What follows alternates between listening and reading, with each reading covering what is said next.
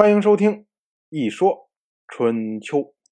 鲁国第十七任国君鲁申进入在位执政第五年，公世袭就说：“说周太王他有三个儿子，大儿子泰伯，二儿子中庸，小儿子季历。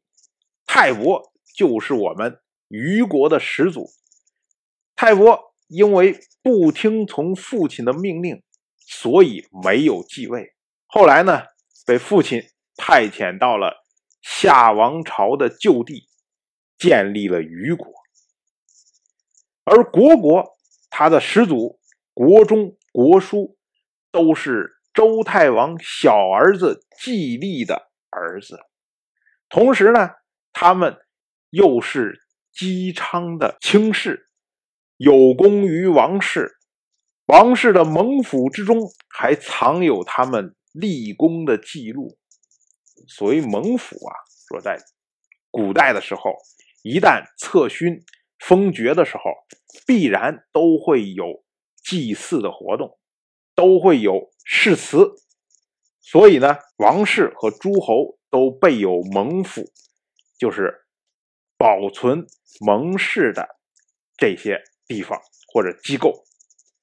这些机构呢，专门就是用来保存这些奖赏的记录啊、誓词啊、这盟书啊等等这一大堆东西，所以被称为盟府。公世奇又接着说：“他说晋国的始祖姬于，他是周太王的小儿子季历的曾孙，所以这么一算下来的话，晋国、虞国、国国都是同宗同祖的国家。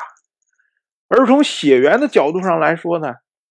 晋国和国国反而从血缘上更亲近一些，虞国跟他们又再差着一代，所以公之奇又说：“说晋国现在都要将比较亲近的国国给灭亡掉了，他怎么会更爱血缘更疏远的虞国呢？”哎，这个就是来回答说。愚公所说的说我们是同宗同祖，怎么会害我呢？你国国也是同宗同祖，而且还比虞国亲近，照样害国国，为什么不害虞国呢？公世奇觉得这么着说还不够，他还要拿晋国的群公子来说事儿，来做比较。他说，论述起来，晋成师他是晋轨珠的曾祖父，屈沃散他是晋轨珠的祖父。他们的子孙，他们的族人，比起虞国，不知道亲了多少倍呀。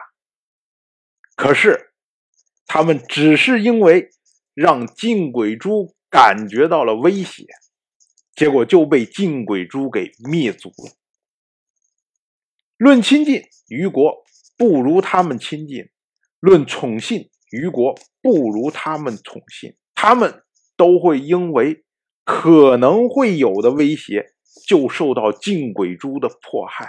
晋鬼珠连他们都不放过，何况是我们虞国呢？愚公一看，说不过公之奇啊，于是呢，他又换了一种说法。他说：“寡人祭神的祭品丰富而且清洁，所以神灵一定会保佑寡人，不受晋国的侵害。”所以你公之奇就放心吧，没事儿的。结果公之奇回答说：“他说臣听说鬼神不亲人，只依附于德行。所以尚书里面有‘皇天无亲，唯德是辅’。又说呢，‘属稷非心，明德为心’。又说‘民不义物’。”唯德一物，公之奇一下引了三句尚书。其实啊，都是一个意思。皇天无亲，唯德是辅，就是上天不会特别亲近于谁，他呢只会去辅佐有德行的人。然后像属稷非心，明德为心，意思就是说我供奉的这些贡品本身呢没有芳香。只有当有德行的时候，这些贡品才会散发出芳香。而民不异物，唯德一物。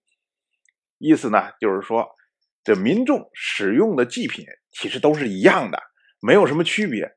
但是，只有有德行的人供奉的这些祭品，才是真正的祭品。公之奇啊，说来说去，他其实还是那一套，意思就是说，鬼神不会因为你给的贡品更好，所以就会亲近你，他只会因为你有德行才会亲近你。哎，龚志奇也是这么着解释的。他说啊，如果上书里面说的没有错的话，那么没有德行，民众就不会和睦，而神灵也不会保护。神灵所依凭的，就是德行而已。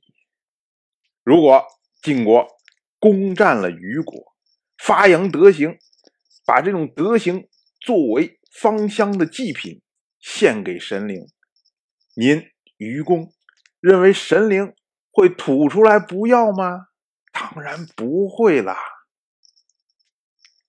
结果说到这个份上啊，愚公觉得，哎，算了，不跟你争了。反正呢，你的意见表达了，我听到了，但是呢，我不同意。